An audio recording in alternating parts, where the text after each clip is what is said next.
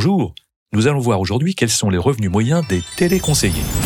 Combien ça gagne Le podcast de Didier Legorec qui vous dit tout sur les revenus des métiers.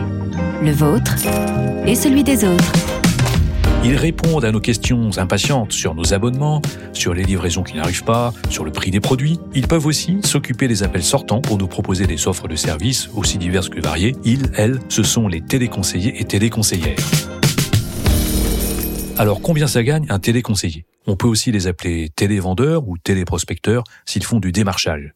Ou plutôt télévendeuse et téléprospectrice, puisque ce métier est à 65% féminin. Selon le cabinet ACE spécialisé en recrutement, une téléconseillère est rémunérée en moyenne 2080 euros bruts par mois, soit environ 1670 euros net en début de carrière, c'est-à-dire avec moins de 3 ans d'expérience. Entre 5 et 8 ans d'expérience, ce salaire évolue vers 1800 à 1930 euros net mensuels.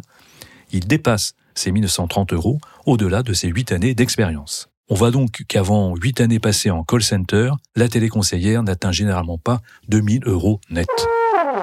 Mais il faut prendre en compte deux nuances. D'abord, les emplois de téléconseillers sont un peu mieux rémunérés lorsqu'ils sont internalisés, même si ce cas de figure est minoritaire. Ensuite, il faut ajouter à ce salaire moyen la rémunération variable, c'est-à-dire la prime. Celle-ci est en moyenne chaque mois de 220 à 250 euros bruts, qui viennent donc s'ajouter aux revenus fixes. Évidemment, le montant de cette prime dépend de votre efficacité commerciale, et là, à vous de jouer.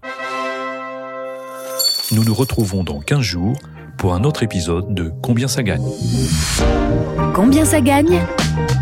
Un podcast de Didier Legorec.